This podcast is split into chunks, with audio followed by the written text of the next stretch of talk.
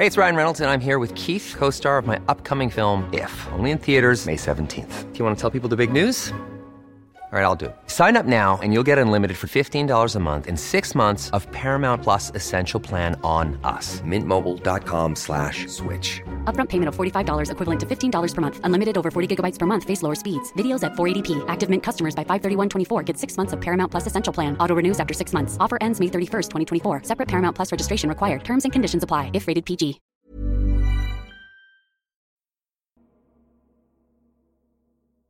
Samaniego. Segunda parte. Historia basada en las experiencias de Camilo Ibarra.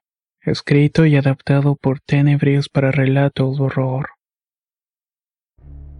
Las siguientes historias también son originarias de mi pueblo natal Samaniego. Espero que puedan disfrutarlas y conocer más sobre las tradiciones locales. Samaniego es una tierra de brujas. Hay algunos barrios donde se dice que la brujería es una práctica que va pasando de generación en generación. Hasta hace un par de años era común que en ese sector del pueblo la gente fuera que le leyeran las cartas. Algunas otras iban a que les armaran algún amuleto para la buena suerte. Sin embargo, la historia que van a escuchar a continuación pasó hace muchas décadas atrás, por allá de los años 50 para ser preciso. Mi abuela paterna me contó que por esos días llegó al pueblo un cura bastante joven. El hombre había prometido su vida de lleno al servicio divino y a la comunidad. Realmente era un sacerdote muy dedicado y la gente no tardó en encariñarse con él. Cuenta la abuela que el joven cura, además de ser muy amable, también era bastante guapo. Estas cualidades hicieron que una mujer lo viera con otros ojos. Y esta señora tenía fama de ser una bruja. De hecho, rara vez llegaron a verla a la iglesia antes de la llegada del padre. Pero desde que éste llegó a tomar la parroquia iba prácticamente diario a misa. Por supuesto que todos sabían que en ella no había ni siquiera una gota de fe, sino más bien era para estar cerca del sacerdote. Aunque no perdía oportunidad para hacerle insinuaciones, el padre era un hombre recto y no caía en sus artimañas. La señora entonces optó por la estrategia de llenarlo de regalos, pero él no aceptó ninguno. En otra ocasión, el acólito de la iglesia llegó con una bandeja con el más jugoso pavo asado. El sacerdote le preguntó de dónde lo había sacado y el joven monaquillo le contestó que una feligresa lo había entregado con la clara instrucción de que era para el cura.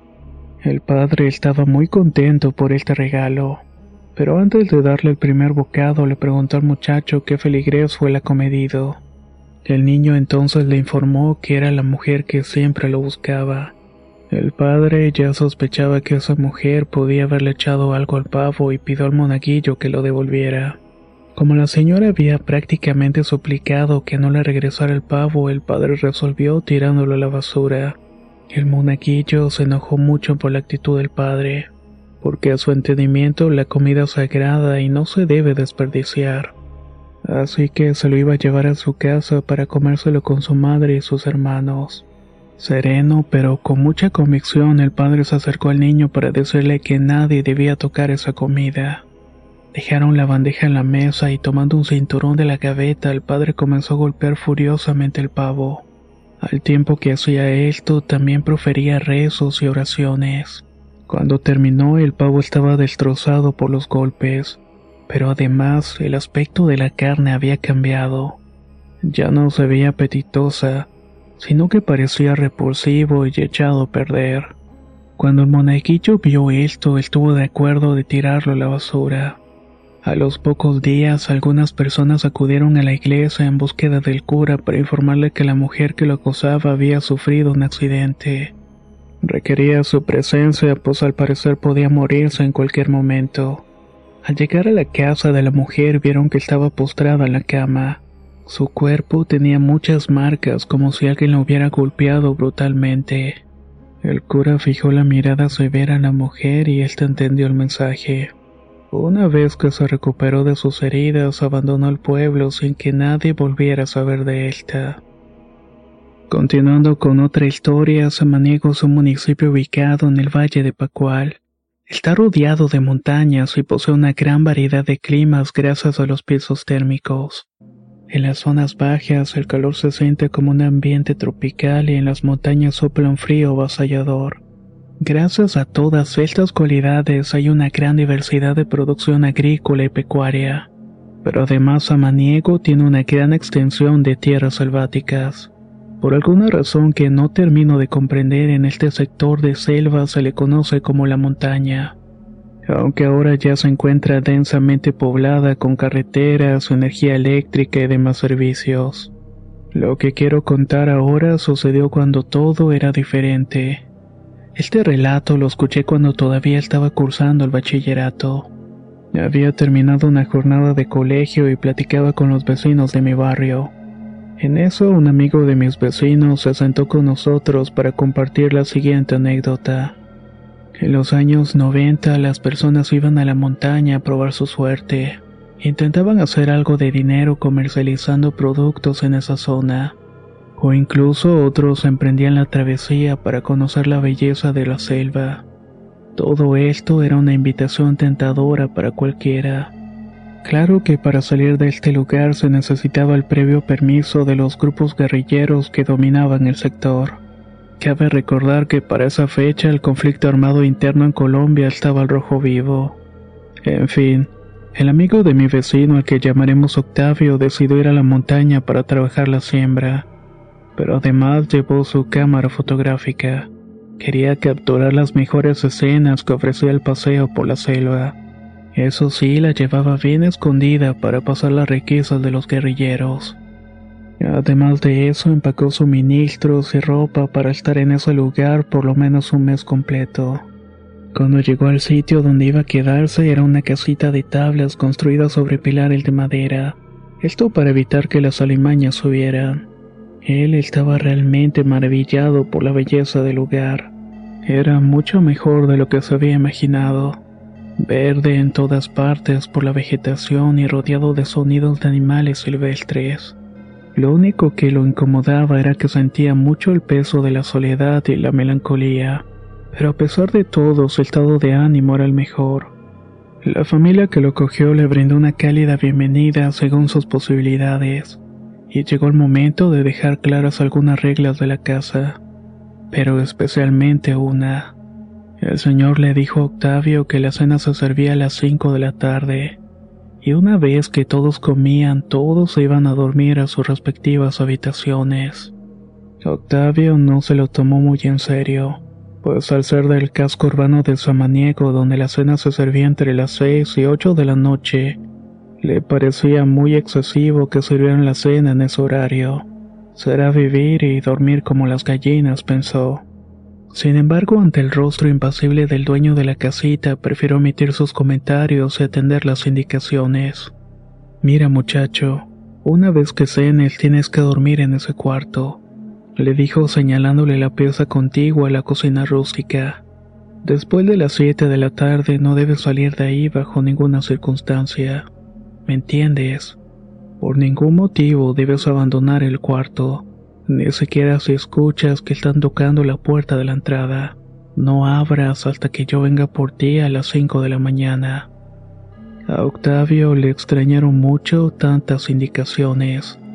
Entonces le preguntó al señor qué iba a pasar si tenía ganas de ir al baño, ya que la letrina estaba justamente afuera de la habitación e incluso a cierta distancia de la casa. Pues para eso te he dejado ese balde, contestó el hombre. Allí está en la esquina. Usa eso y por la mañana lo vas a ir a tirar a la letrina. Lo único que debe importarte es que no debes salir de aquí después de las siete. Ya te dije, no importan las circunstancias. El señor se fue y Octavio se quedó solo en la habitación carente de cualquier tipo de comodidad. Eran tiempos donde no había celulares y Octavio no era sido la lectora de tal suerte que permaneció acostado en el improvisado lecho. Pensaba en el viaje y lo que debería hacer los días siguientes. También pensó mucho en esas extrañas advertencias. A lo mejor el señor tiene miedo de que salga a enamorar a una de sus hijas o algo así. Pensó en sus adentros y se echó a reír, como si fuera posible alejar a las chicas de esta galanura. Luego de pensar tonterías, se quedó dormido, vencido por el sueño. Sería más o menos como las 11 de la noche cuando un ruido lo despertó. Después de unos instantes de asimilar en dónde estaba, volvió a escuchar el mismo ruido. Este parecía venir de la habitación de al lado donde se encontraba la cocina. Parecía ser un animal que roía algo. Octavio tomó su cámara y pensó que sería un animal de esos que únicamente se ven en la zona. Eso mismo lo animó a asomarse para tomarle una fotografía, pero al instante recordó la advertencia del hombre así que volvió a acostarse. Pero el sonido era tan persistente que Octavio lo tomó como un llamado. Finalmente decidió salir para ver al animal. Quería tomar la fotografía y volver a la cama. El dueño no iba a enterarse y no iba a pasar nada. Se puso una playera y lentamente abrió la puerta de la habitación, no sin antes tomar una vieja linterna de baterías. Cuando salió del cuarto y vio la oscuridad de la selva pensó que tal vez era buena idea regresar, pero el ruido volvió a escucharse así que no abandonó el propósito. Caminó unos cuantos pasos y llegó al umbral de la cocina. Con la lámpara comenzó a iluminar la habitación esperando encontrar un armadillo, un capibara o hasta un ocelote. Pero lo que la luz iluminó era totalmente diferente. En el piso de la cocina se encontraba algo. Era un ser encorvado, un bulto cubierto por una manta negra y apestosa. Octavio estaba en shock y observaba cómo esta criatura tenía manos humanas unas manos delgadas con los dedos largos y las uñas como si fueran garras. Esa cosa se encontraba de rodillas y tomaba carbón de la vieja cocina de leña. Octavio pudo ver cómo la criatura tomaba los pedazos de carbón y se los echaba a la boca. Podía escuchar cómo los masticaba y luego los tragaba. Iluminó lo más posible a la criatura y fue cuando éste levantó la cabeza para quedar de frente a la luz. Era una vieja de unos 90 años. Tenía la piel pegada a los huesos, incluyendo la cara. Una nariz aguileña y el color de la piel parecía ser casi transparente. Todo el pellejo lo tenía arrugado y el cabello entre blanco y gris caía por su cara. En un punto marcó una sonrisa realmente perturbadora. Esa cosa se incorporó y comenzó a moverse por la habitación como si estuviera flotando. Aprovechó una sutil ráfaga de viento para salir del cuarto empujando a Octavio al suelo, dejando en la casa como una sombra que se perdió en la oscuridad de la noche. A la mañana siguiente, cuando el señor fue a las 5 de la madrugada para buscar a Octavio, encontró su habitación desocupada. Corrió hasta la cocina encontrando a su invitado inconsciente en el piso. Llamó a su esposa para que le preparara una infusión de hierbas medicinales y un caldo. Ya con el sol del día, Octavio pudo recuperar el conocimiento. Le contó al dueño de la casa lo que había visto y para su sorpresa el hombre no mostró ningún rastro de asombro. Al terminar de escuchar la historia, simplemente le contestó, por eso te dije que no salieras. Esa era la razón por la que quería que te quedaras encerrado. En esta zona hay muchas brujas. Salen cada noche a hacer sus fechorías. Lo que viste fue una calmada, Viste a una bruja carbonera. De haberte encontrado con otra, posiblemente ahorita estaríamos sepultándote.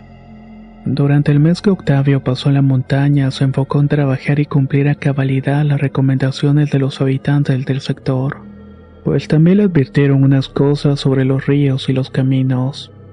Pero eso es otra historia. There's never been a faster or easier way to start your weight loss journey than with PlushCare. PlushCare accepts most insurance plans and gives you online access to board-certified physicians who can prescribe FDA-approved weight loss medications like Wigovi and Zepbound for those who qualify.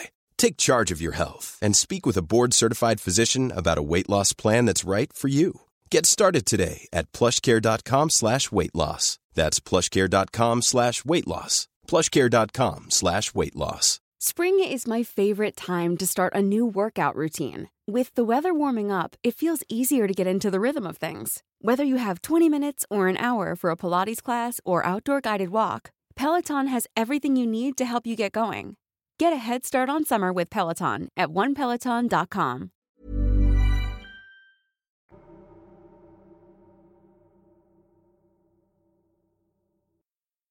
Samaniego, parte 3.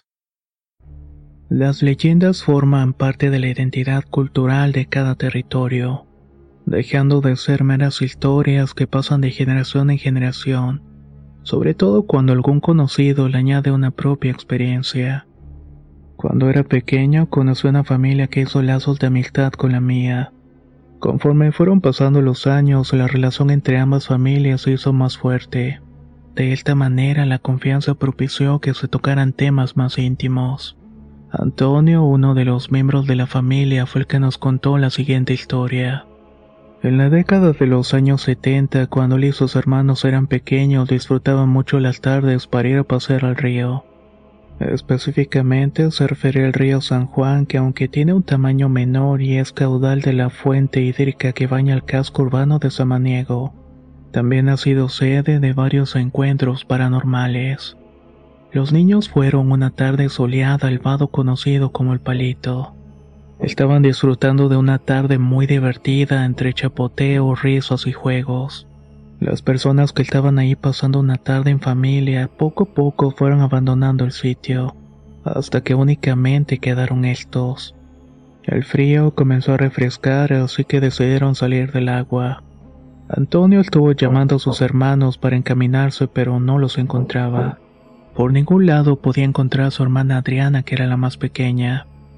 Como no la encontraban, decidieron caminar río arriba y la descubrieron en medio del río. Estaba completamente inmóvil con la mirada fija hacia la nada. Los niños la estuvieron llamando, pero ella no respondió. De tal suerte que uno de los hermanos tuvo que entrar al agua y sacudirla para que reaccionara. Le preguntó a la niña qué le pasaba, pero ella no respondió. Es más, no recordaba cómo había llegado a ese lugar. Como sea, no le dieron importancia y regresaron a la casa. Esa misma noche, después de las doce, cuando la madre se levantó al baño, se logró dar cuenta que su hija no estaba en la cama. Con el Jesús en la boca despertó a los demás niños para buscarla, pero no había rastro de la pequeña en toda la casa. Salieron de ahí para buscar por las calles del barrio, pero sin éxito alguno. Hicieron lo mismo en las calles aledañas y el resultado fue nada. Se le había tragado la tierra. Los vecinos entonces se unieron a la búsqueda y cuando preguntaron a los niños qué habían hecho esa tarde, un vecino mencionó que habían pasado la tarde en el río San Juan. Ellos tuvieron la idea de ir a buscarla ahí cuando llegaron encontraron a Adriana, y lo hicieron en el mismo lugar donde horas antes había paralizado. Esta vez la niña no estaba en trance, se estaba riendo a carcajadas y hablaba con alguien. Parecía estar muy animada, pero cuando iluminaron el lugar con las lámparas solo vieron a la niña chapoteando en medio del agua completamente sola. La mamá obviamente estaba desesperada. Corrió hacia la niña con furia e intentó golpearla para reprenderla, pero todos los vecinos lo evitaron. Le dijeron que se tranquilizara y que lo importante es que estaba sana y salva. Regresaron con la pequeña a la casa, pero en medio del camino escucharon tambores y un viento helado llegó hasta los presentes. Las siguientes noches se repitió la misma historia. La niña desaparecía y la encontraban en el río. Siempre estaba en un completo estado de alegría. Cuando lo sacaban del agua, Adriana no podía recordar cómo había llegado o al menos eso era lo que decía ella. Cansados de la situación, decidieron amarrarla a la cama y montar guardia afuera de la habitación. Y como era de esperarse, el vigilante que debía estar alerta cayó en un profundo sueño. Aún así, la niña no pudo dejar la casa. Lo que encontraron al día siguiente dejó perplejos a toda la familia. Adriana tenía moretones en todo el cuerpo como si le hubieran dado una golpiza.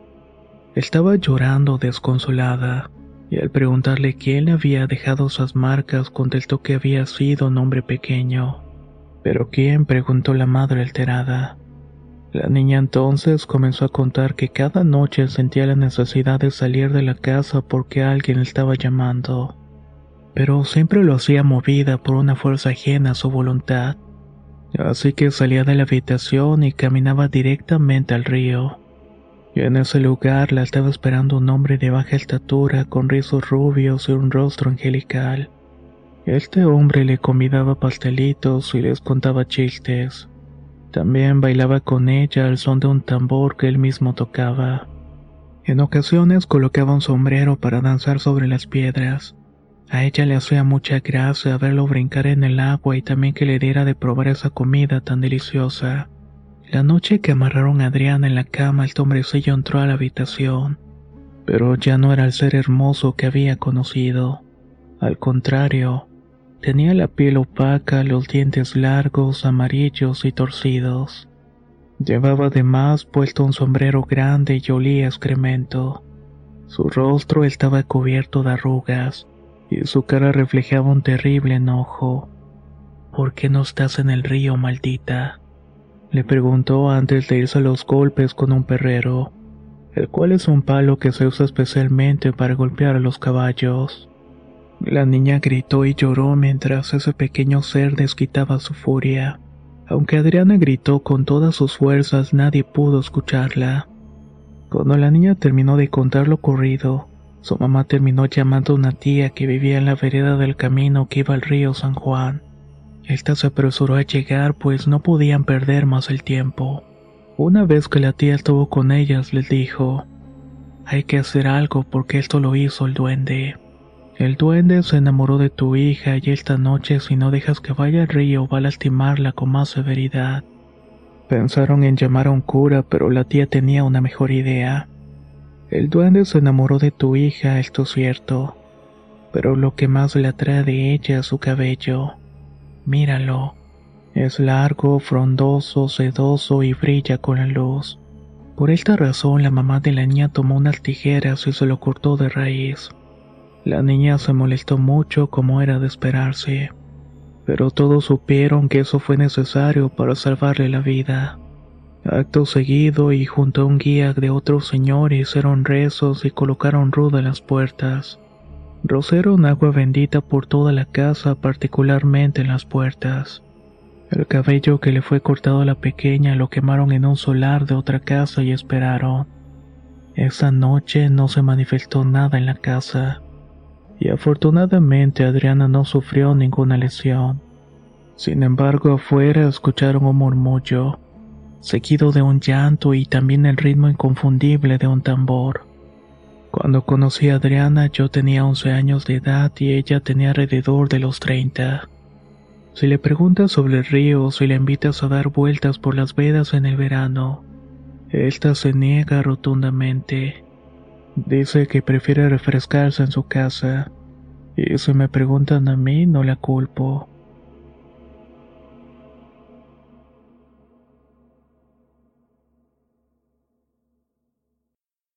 El cementerio y el hospital. Siempre he creído que el cementerio municipal de Samaniego sería el perfecto escenario para filmar una película de terror. Se trata de un conglomerado de tumbas desordenadas y bóvedas que se erigieron sin el menor cuidado ni planeación. Transcurría el año 2004 cuando me propuse recorrer el Camposanto en su totalidad. Mi objetivo era encontrar la tumba más antigua, una vez que creí dar con ella, el resultado me dejó confundido. La lápida databa del año de 1904. En ese momento me puse a pensar que algo no encajaba, pues Samaniego fue fundada en 1837. Era imposible que antes de 1904 no hubiera fallecido alguien. Se me vinieron a la mente dos posibles explicaciones. La primera de ellas era que en aquel tiempo la gente no tenía los suficientes recursos para sepultar a los familiares con lápidas. Bastaba únicamente con poner cruces de madera que terminaban desintegrándose con el paso del tiempo. La segunda es que las tumbas correspondían a ese periodo, y seguramente fueron ocupadas por nuevos cuerpos. A pesar de haber pensado bien estas ideas, algo me decía que no era suficiente. Comencé a investigar la historia del municipio y resultó que en efecto había algo más. Resulta que el cementerio actual no fue el primero. Antes de este hubo un primer cementerio que funcionó en otro sitio, justamente donde actualmente se encuentra el hospital del municipio. Al dar con esta explicación muchas cosas tomaron sentido. Desde que tengo memoria he podido escuchar que la cuadra donde se encuentra el hospital es un lugar donde se han visto muchas apariciones y espantos. La mayoría de las personas le atribuye esto al hospital porque eso focaliza el dolor, la enfermedad y la muerte. Pero tras descubrir que ese sector funcionó como el primer cementerio, me dio una visión un poco distinta. Sin necesidad de corroborar, sabía que en la cuadra donde se edificó el hospital habían cuerpos del primer cementerio. No obstante, hace poco más de un año mientras platicaba con un habitante del barrio, esta duda por fin fue resuelta. En la charla el señor me dijo que al levantar su casa descubrieron huesos humanos. Aquí asesinaron a alguien, me susurró. Yo aproveché para platicarle de la historia del primer cementerio y el vecino sintió más confianza. Ahí fue que me dijo que en su casa sucedían cosas extrañas. Se veían sombras o se caían las cosas que estaban perfectamente acomodadas. Otras veces se prendían las luces o se apagaban solas. Ya en el año 2004 y 2008 comenzaron las obras de remodelación del hospital municipal. En esos años también pasaron cosas muy raras. Uno de los casos más famosos le pasó a uno de los ingenieros de la obra. Según dijo una tarde mientras el profesional inspeccionaba el trabajo, algo llamó su atención, y esta fue hacia una de las ventanas del segundo piso. Lo siguiente que vieron las personas a su alrededor fue que el ingeniero se desmayaba como si se tratara de una hoja de papel. Cuando recobró el sentido, contó que en la ventana vio la silueta de un hombre de gran estatura con un sombrero. Eso era lo único que había podido recordar. En esa misma época, varios habitantes aseguraban haber visto que algo estaba caminando alrededor del hospital. Esto sucedía mayormente en horas de la noche cuando no había personas transitando. Los testigos aseguraban que al pasar por allí sentían que algo los estaba mirando. Cuando volteaban hacia atrás se percataban que en la esquina estaba un hombre que comenzaba a caminar detrás de ellos, por lo que estas personas comenzaban a correr para intentar dejarlo atrás. Cuando visité a mi abuela paterna le conté lo que se rumoraba al respecto. Ella me contó que también había visto al hombre, pero en el año de 1982. En aquel tiempo mi papá y mi tío estudiaban la universidad en la capital del departamento. Mi abuela me contó que un fin de semana mi papá y mi tío decidieron viajar a Samaniego para pasar unos días ahí. Para regresar a la capital debían tomar un autobús que salía a las 3 de la madrugada. Mi abuela salió con ellos a esa hora para dejarlos y despedirse. Una vez que iba de regreso a la casa, la que por cierto está a una cuadra del hospital, pudo ver en ese sector aquel famoso hombre. Su descripción era exactamente la misma que los otros. Mi abuela no quiso indagar quién era y solamente se metió a la casa y fue todo. Me sorprende mucho que este hombre siga apareciéndose en ese intervalo de tiempo de 1982 a 2004. Si hacen las cuentas son casi 22 años. Otra cosa curiosa es que después de ese año este hombre no volvió a ser visto. Otra historia interesante que incluye el cementerio de Samaniego ocurrió en los años 90. Una conocida de mi familia perdió a su hija en un accidente automovilístico. La tragedia tomó más peso pues se trataba de un adolescente. Para su familia fue una pérdida insoportable, pero para su madre fue todavía peor. Ella no se resignaba a la muerte de su hija, así que se pasaba las tardes enteras en el cementerio llorando y hablando en la tumba. Esta quedó en la parte media del cementerio, entre pasajes cerrados y en ocasiones la señora perdía la noción del tiempo. Fue una tarde cuando le pasó algo inusual pero no inesperado. La señora Raquel permaneció llorando hasta pasada las seis de la tarde. En eso se dio cuenta de la hora y decidió irse. Mientras iba caminando por la colina del cementerio comenzó a sentirse extraña. Se sentía incómoda y con una sensación que terminó derivando miedo. Apuró el paso pero el sentimiento no desaparecía. Las sombras del ocaso caían rápidamente y la señora volteaba para ver hacia atrás, pero ella aseguraba que alguien la estaba siguiendo los pasos. Cuando faltaban unos 30 metros para llegar a la salida del cementerio, volteó nuevamente. Y entonces fue que lo vio entre las tumbas. Estaba como escondido y de vez en cuando se asomaba entre las lápidas. Era un hombre de piel amarilla, deshidratada y muerta. Este ser la estaba observando y levantaba sus manos putrefactas para mandarle un saludo. La señora se echó a correr inmediatamente mientras encomendaba todos los santos que recordaba. Por fortuna logró salir del cementerio y las visitas a su hija se demoraron algunos meses. Después regresó, pero durante las mañanas y siempre en compañía. Estas fueron algunas de las historias de este lugar tan lleno de actividad paranormal como suelen decirle.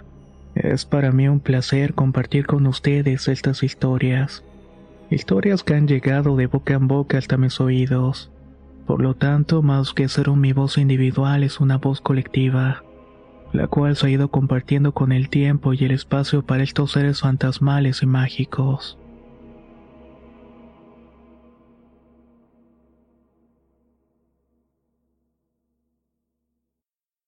El abogado.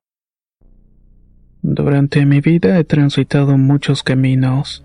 He perseguido diferentes sueños y objetivos que por una u otra razón han ido cambiando a lo largo del tiempo. En la década de los años 2000, antes de estudiar la carrera de Derecho, estuve un par de semestres aprendiendo veterinaria en la ciudad de Pasto. En una ocasión, cuando regresaba a pasar un fin de semana a mi pueblo, tuve que pasar por la casa de un reconocido abogado samaguense. Este era un amigo cercano a la familia y un gran señor.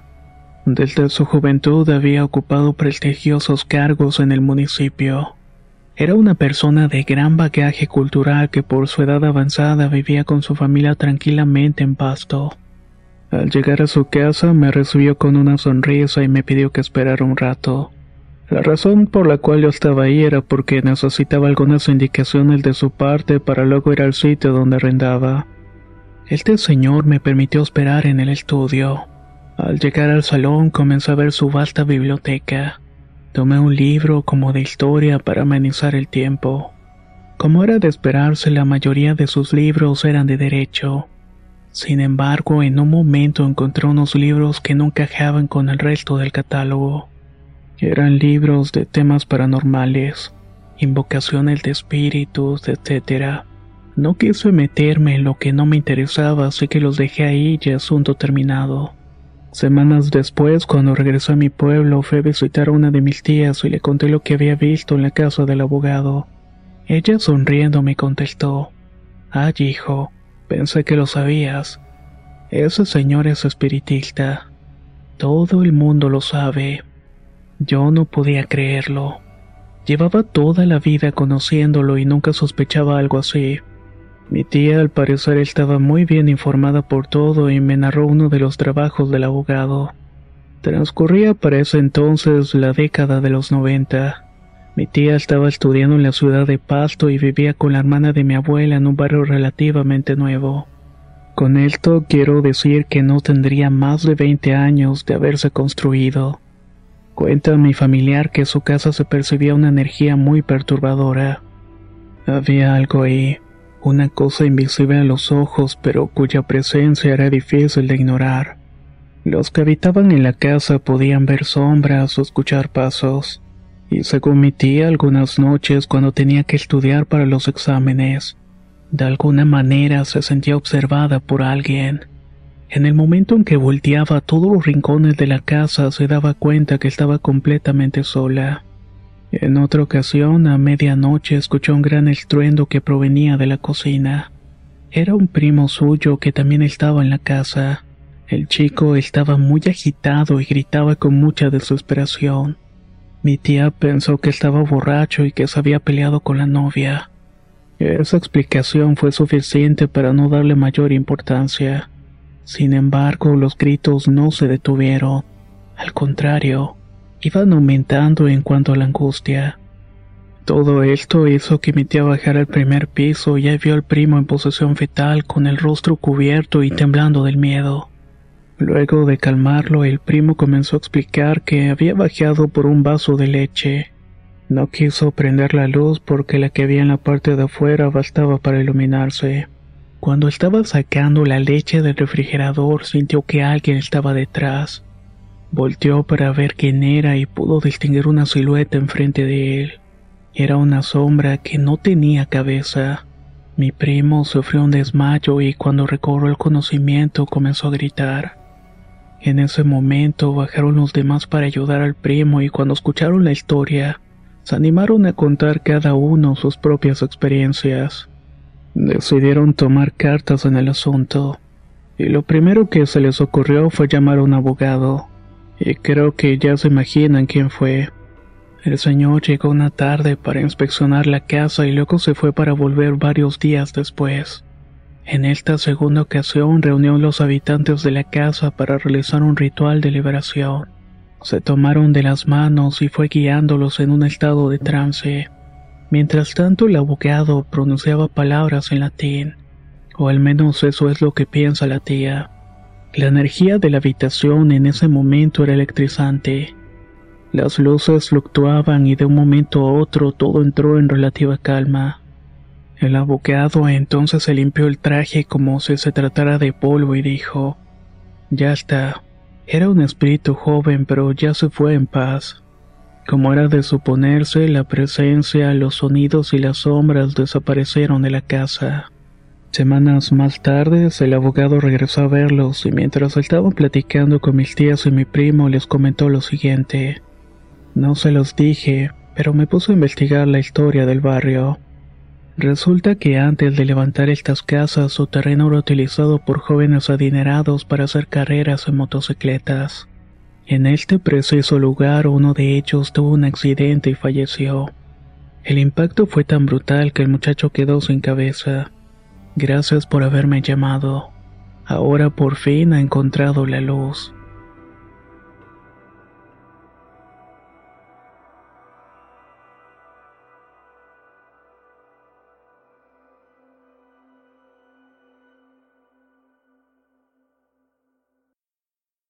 La mujer del camino. La historia que voy a contarles a continuación la escuché por allá del año 2011. Estaba en el trabajo y una vez que terminé la jornada me di cuenta que tenía un poco de tiempo libre. Algunos funcionarios de la oficina nos reunimos para charlar de temas paranormales. Una compañera, la señora Doris, comenzó a platicarnos lo siguiente. Hace un par de años mi esposo y yo visitábamos la casa de mis padres. Esta se encuentra en la vereda Archiduque a unos 20 minutos del casco urbano del municipio de Samaniego. Ahí pasamos toda la tarde y también nos quedamos a cenar. En medio de la plática perdimos la noción del tiempo. Cuando caímos en cuenta de la hora ya eran las nueve de la noche. Luego de despedirnos comenzamos el viaje de regreso en la vieja motocicleta de mi marido. Avanzamos unos cuantos minutos cuando de pronto la moto comenzó a fallar. Pero no solamente eso, también se había estallado uno de los neumáticos. Lo primero que pensamos fue regresar a la casa de mis padres, pero nuestras tres hijas estaban en Samaniego al cuidado de mi hermana. Como al día siguiente tenían que ir a la escuela, preferimos dejar la moto encargada en una de las casas del sector y llegar caminando al pueblo. Aunque todavía era temprano, ese camino no seguro. A pesar de que es una simple senda de tierra y piedra, está permitido el tránsito de motocicletas y carros. Se trataba de una vía estrecha rodeada de vegetación con muy pocas casas alrededor. Estuvimos caminando más de 15 minutos y al llegar al estrecho conocido como el Hueco de los Cunes, el ambiente de alguna manera se puso extraño. Era más denso que antes y de ninguna manera esto podía ser natural. Hay algunas historias que se cuentan sobre ese lugar ya que es famoso porque ha matado personas, y hoy en día sirve como un depósito para dejarlas. Como mencioné, el aire se puso bastante tenso. Reinaba el silencio a tal punto que no se escuchaba ni el soplar del viento ni tampoco los insectos de la noche. No lo sé, pero yo lo tomé como un preludio de algo muy malo. Admito que mi esposo y yo comenzamos a sentir un poco de miedo. Una vez que cruzamos ese lugar sentí un gran alivio. Sin embargo, el miedo no había desaparecido del todo. En ese instante, justo en dirección contraria en la cual nos movíamos nosotros, vimos transitar a una mujer. Esta llevaba un vestido blanco, aunque más que vestido yo diría que era una especie de camisón para dormir. Se encontraba descalza y su cabello era largo. Lo llevaba suelto y acomodado de tal manera que no se le veía la cara. Créame que me dio muchísimo miedo verla y sé que mi esposo sintió lo mismo. Aunque no me dijo nada al respecto, solamente me tomó de la mano con mucha fuerza. Cuando esta mujer estuvo unos cuantos pasos de nosotros, no me atreví a mirarla. Al contrario, fijé mis ojos en el piso y continué con mi andar. Luego de que avancé unos 10 metros, volví la vista atrás y observé que en una de las curvas de la carretera la mujer ya no seguía el camino. Más bien estaba flotando encima de la barranca. Literalmente andaba sobre el aire y en ese preciso momento se escuchó un lamento muy agudo. Esto terminó rompiendo la quietud de la noche. Me alteré mucho y le describí a mi esposo lo que estaba viendo. Me contestó que no hablara en voz alta y que él también la había visto. Salimos corriendo de ahí hasta donde nuestros músculos y pulmones resistieron. Mirábamos de vez en cuando hacia atrás con la sensación de que esa mujer nos estaba persiguiendo. Afortunadamente llegamos a un sitio poblado y bien iluminado y el suceso quedó ahí. En los días posteriores le contamos esta historia a mis padres y vecinos de la vereda pero nadie se alarmó por el fantasma. Por el contrario, comenzaron a reírse y contestaron que esa era una de las varias apariciones que se ven en el sector. La historia pudo haber terminado ahí, pero precisamente este año tuve noticias relacionadas con esta mujer. A inicios del año falleció el padre de un amigo de la familia. El funeral lo hicieron en la vereda de Yunguilla, pues el señor vivía en aquel sector. Mi madre y yo asistimos al funeral, pero lo hicimos durante la tarde. Cuando cayó la noche, varias personas, sobre todo los habitantes de la vereda, fueron a presentar los respetos a la familia.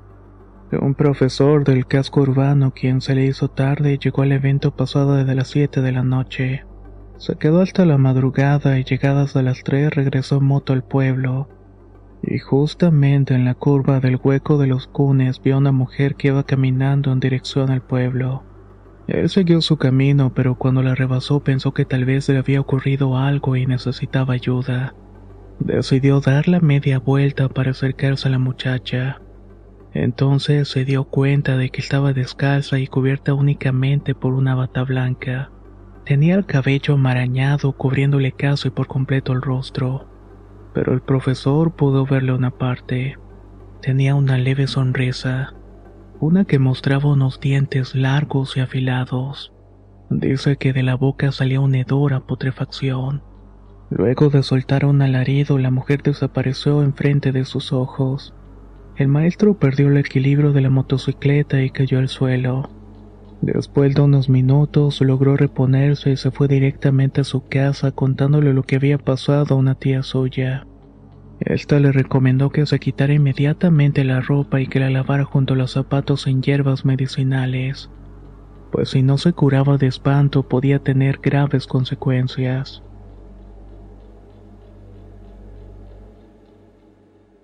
Bartonelosis este relato es parte de la historia del municipio de Samaniego.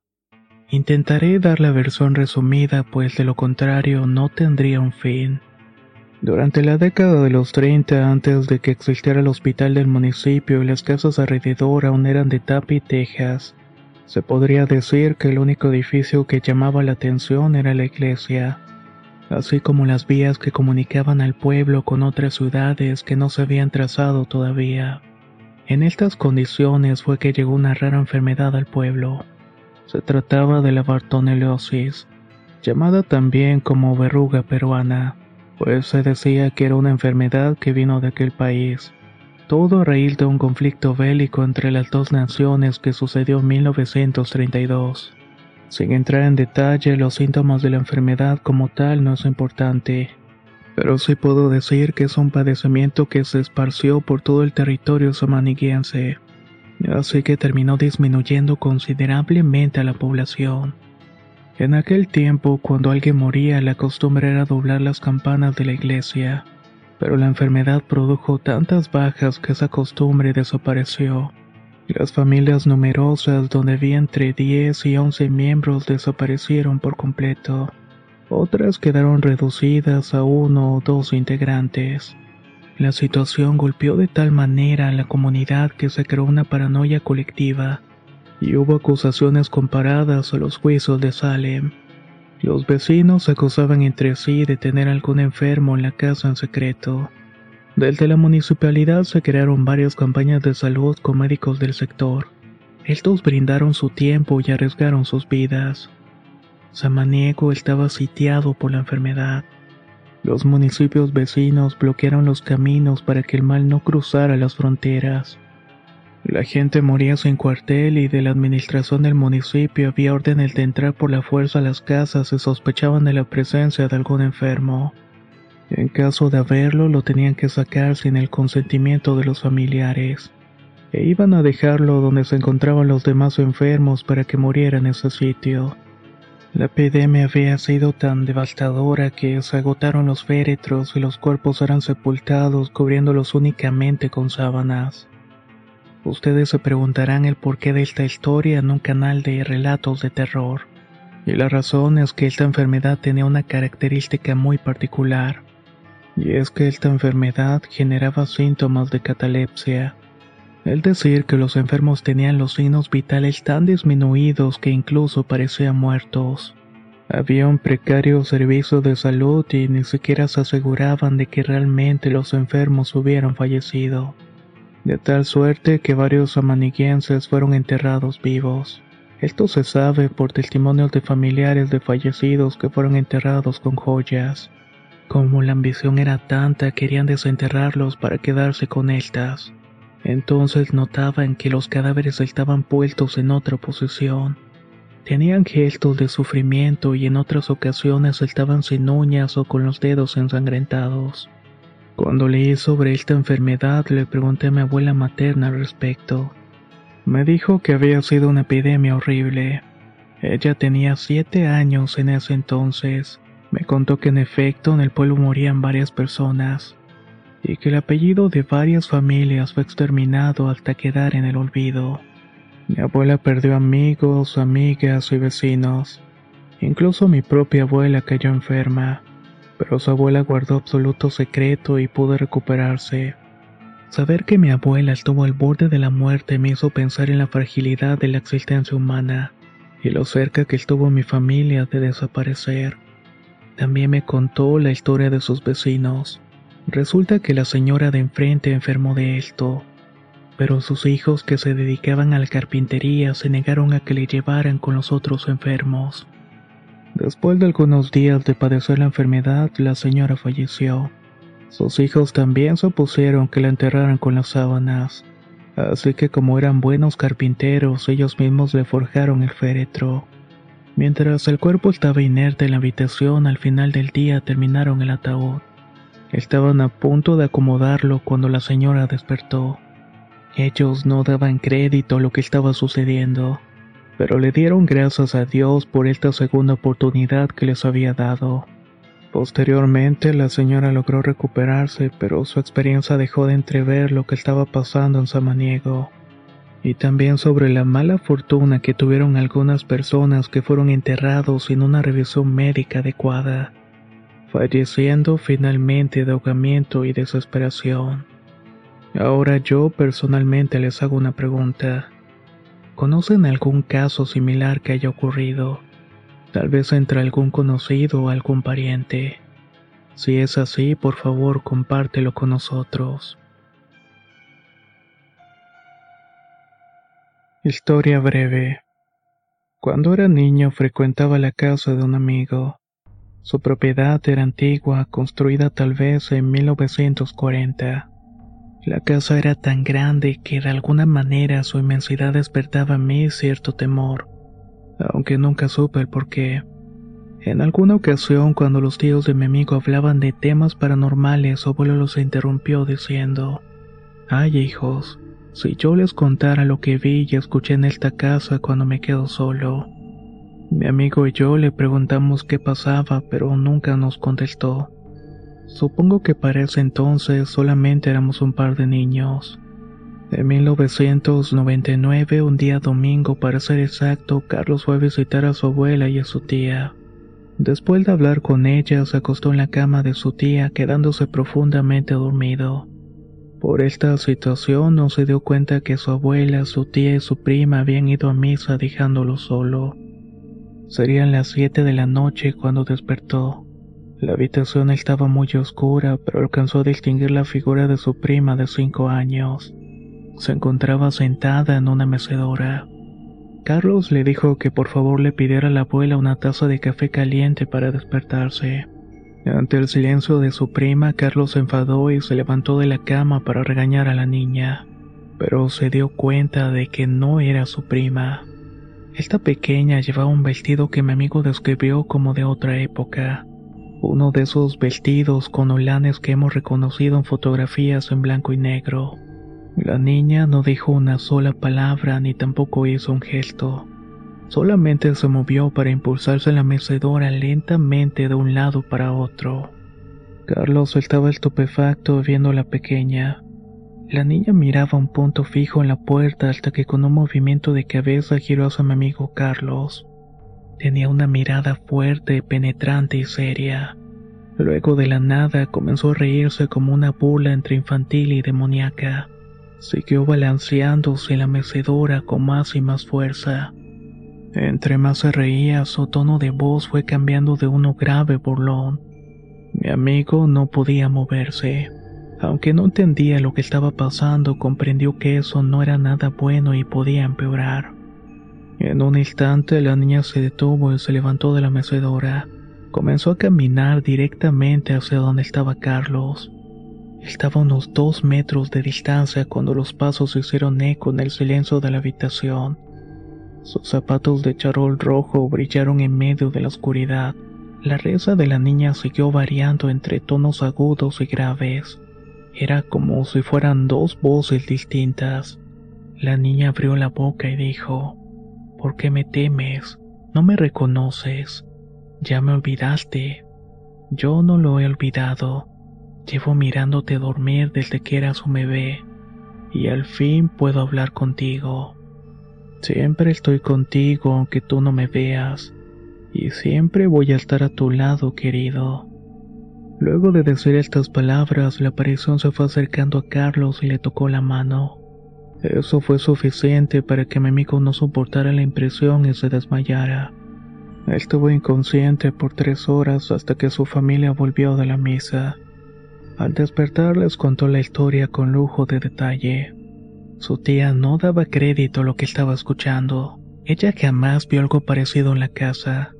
Sin embargo, el silencio de la abuela era lo que más inquietaba a Carlos. Abuela, tú sabes algo al respecto. Dímelo. Luego de guardar silencio por unos minutos, la abuela contestó de que cuando era niña tuvo una amiga que falleció cuando era todavía muy pequeña. Su amistad era muy fuerte a pesar de su temprana edad. Las dos tenían planes a futuro, iban a casarse y a tener hijos. La abuela mencionó que Carlos tenía las características físicas que su amiga había descrito en su hijo ideal. Según la anciana, la niña murió de una infección parasitaria, pues en esos tiempos los servicios médicos eran realmente precarios. Padeció una infestación de tenias, unos gusanos que poco a poco le fueron devorando por dentro. Ella supo que sin duda se trataba de su amiga. Esto al menos por la descripción de los zapatos rojos que hizo Carlos, pues resulta que esos eran sus favoritos. La abuela intentó tranquilizar a Carlos asegurándole que ella se iba a encargar de que eso no volviera a ocurrir. En los días siguientes, la señora se comunicó con personas versadas en la materia, y a través de varias mesas y rezos le efectuaron una misa a Carlos. Hará unos 12 años que lo vi la última vez. Este tema salió a flote y Carlos me aseguró de no haber ninguna otra experiencia relacionada con la niña, y que afortunadamente pudo seguir con su vida como siempre.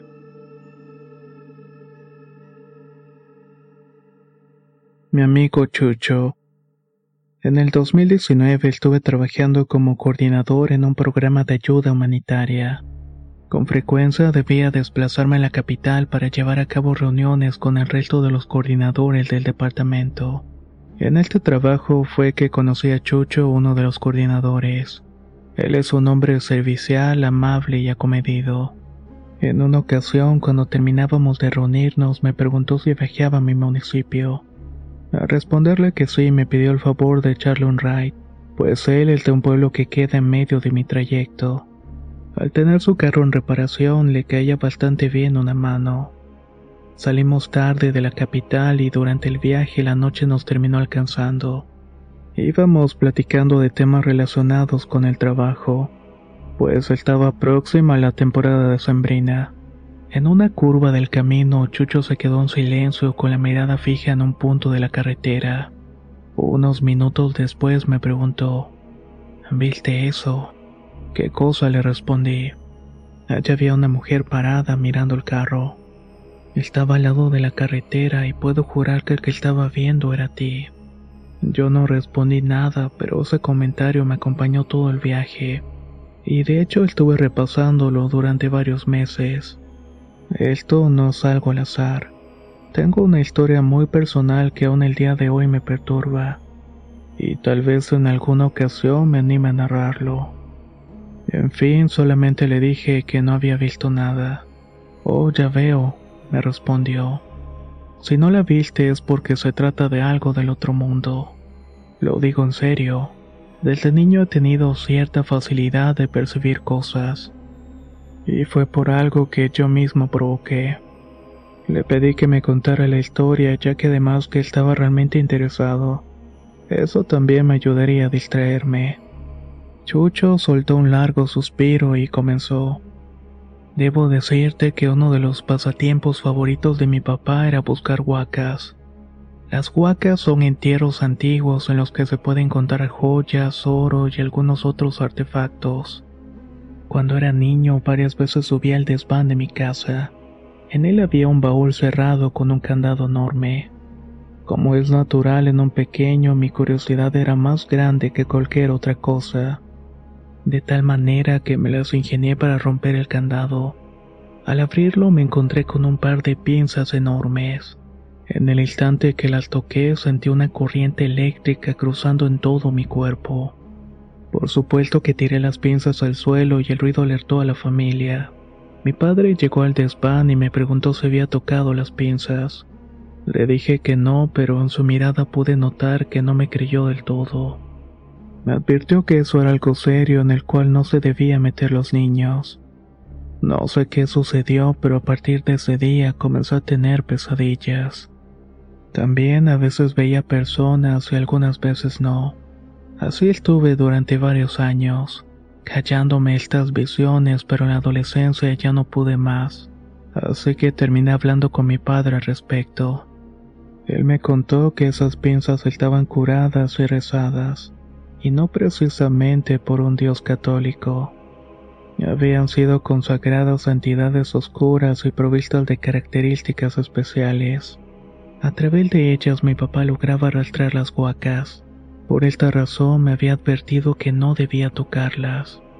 Él lo hizo y se arrepintió con todo el alma, pues comenzó a tener visiones que lo perseguían.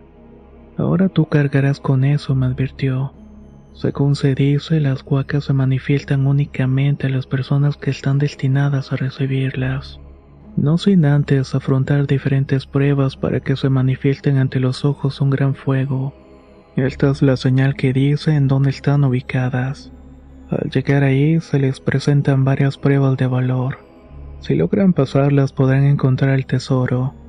De lo contrario van a cambiar de lugar. Algunos dicen que si logras llegar a los juegos encuentra un toro embravecido que tira llamas por el hocico y amenaza con embestirlos.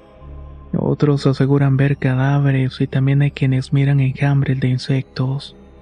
Pueden llegar a ver su propio cuerpo tirado en una fosa.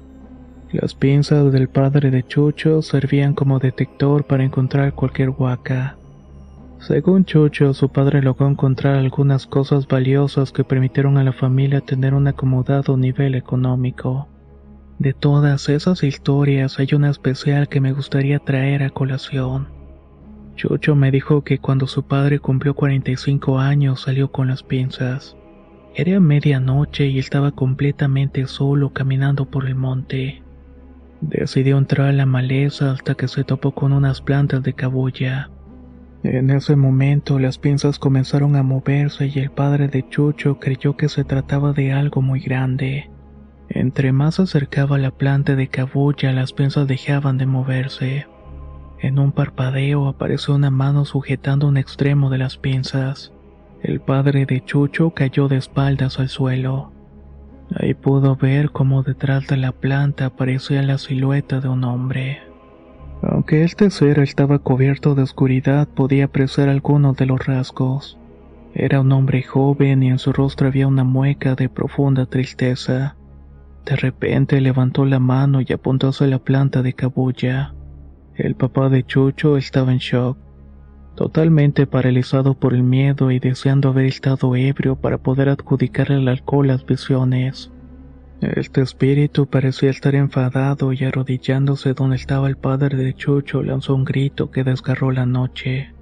Una especie de brisa cayó del cielo y el hombre se acercó tanto al padre de Chucho. Dice que pudo sentir un aliento fétido.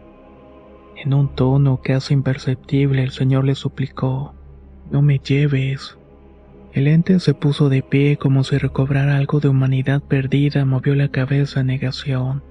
Volvió a levantar la mano y apuntó la planta de cabulla con insistencia. El padre de Chucho entendió que se trataba de algo importante. Le dijo a la sombra que le ayudaría y el espíritu desapareció en ese momento. Sin perder el tiempo, el padre de Chucho tomó la pala y comenzó a cavar alrededor de la cabulla. Estaba cansado, pero algo en su interior le decía que no se detuviera. Cuando llevaba un metro y medio cavando encontró algo blanco. Se acercó e iluminó con una vieja linterna. Se trataba de un hueso humano. Con precaución removió la tierra y encontró el resto del esqueleto. Entonces comprendió lo que había sucedido. Hizo algunas oraciones por la osamenta y cubriendo los restos de tierra estuvo ahí hasta el amanecer. Emprendió su camino de vuelta al pueblo y dio parte a las autoridades. Algo que llamó su atención fue que ya no sentía miedo, sino más bien que sentía una profunda pena. No se desentendió del asunto y acompañó a las autoridades en el proceso. Después de una tediosa investigación se identificaron los restos. Eran de un joven reportado como desaparecido 30 años atrás. Su causa de muerte fue un homicidio y no solamente eso, el joven también había sido torturado.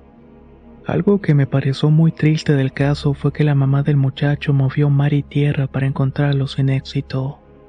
Lo que más le dolió a la señora fue que un amigo del muchacho le dijo que lo había escuchado decir que ya estaba cansado de vivir con ella y quería irse. El padre de Chucho persistió en su actividad hasta el día de su muerte. Cuando dejó de habitar este mundo por causa de un infarto, sus cosas fueron guardadas en el desván. Chucho me dice que hasta el día de hoy siente miedo de entrar a ese sitio, no porque pudiera llegar a ver al espíritu de su padre, sino porque las pinzas emitían sonidos espantosos, sonidos que solamente él y su padre podían escuchar. Dice que siempre los llamaba para que subieran al desván. Según sé, hasta la fecha mi amigo Chucho sigue viendo cosas y jura que en ese viaje de la carretera pudo ver a una mujer mirándome. Cuando tomamos un desvío por la ruta principal para llegar a su pueblo que quedaba a 10 minutos de la ruta que yo llevaba, Chucho señaló un punto en la carretera y me dijo, Hace una semana en ese lugar vi una vieja cazapada entre los matorrales. Cuando iluminé con las luces del carro, esa cosa se subió encima de un tejado. Te prometo que digo 100% la verdad de lo que vi. Llegamos a la casa de Chucho y me quedé muy sorprendido al ver que vivía cerca del cementerio. No dije nada, pero él entendió mis pensamientos y agregó, Sí, lo sé, pero esta casa es lo único que tengo. Por el momento no puedo moverme de aquí. Ve con cuidado y no mires para atrás. Le di la mano y me despedí. Terminar esta historia diciendo que al día siguiente Chucho me marcó para preguntarme si había terminado bien el viaje. Le respondí que sí y me contestó que había hecho oración para que llegara con bien. pues esa mujer de la carretera no le había gustado para nada. Le pregunté cómo era la mujer que había visto y me la describió de un vestido negro, tez blanca y la piel pegada a los huesos. Estaba sonriendo con dientes amarillos y me veía de una forma extraña. Era como si me pudiera reconocer. Esta información no me tomó por sorpresa porque como dije ya sabía de esta mujer. En algún momento podré abrirme con ustedes para contarles a detalle lo que me pasó. En fin, luego que dejé este empleo perdí todo contacto con Chucho. Espero que la vida esté sonriéndole a él y a su familia. Con esta historia concluye esta serie de anécdotas sobre mi pueblo samaniego. Espero que les resulten interesantes. Les deseo mucha suerte y seguramente nos volveremos a encontrar. Espero que esta recopilación de historias les hayan parecido muy, muy interesantes. La verdad le agradezco muchísimo a esta persona por haberlas compartido. Eh, originalmente pensaba sacarlas de manera individual, pero decidí compartirlas en un recopilatorio ya que valen la pena totalmente. Y de igual manera si quieren complementar con el primer recopilatorio lo voy a dejar en la descripción del video. No olviden dejar un me gusta o un comentario que créanme que ayuda bastante al canal. Soy Antonio y nos escuchamos en los próximos relatos de horror.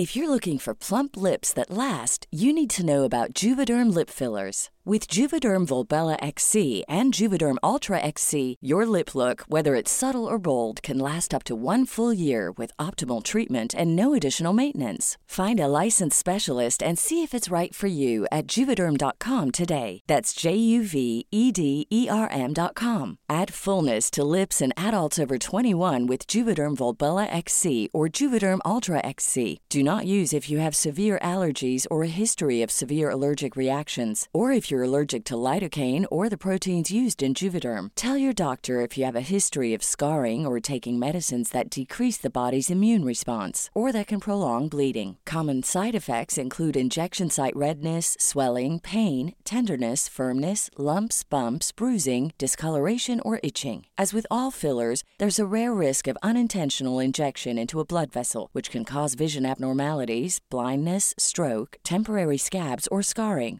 For full important safety information, visit juvederm.com. Hey, it's Paige DeSorbo from Giggly Squad. High quality fashion without the price tag. Say hello to Quince. I'm snagging high-end essentials like cozy cashmere sweaters, sleek leather jackets, fine jewelry, and so much more. With Quince being 50 to 80% less than similar brands. And they partner with factories that prioritize safe, ethical, and responsible manufacturing. I love that. Luxury quality within reach. Go to quince.com slash style to get free shipping and 365 day returns on your next order. Quince.com slash style.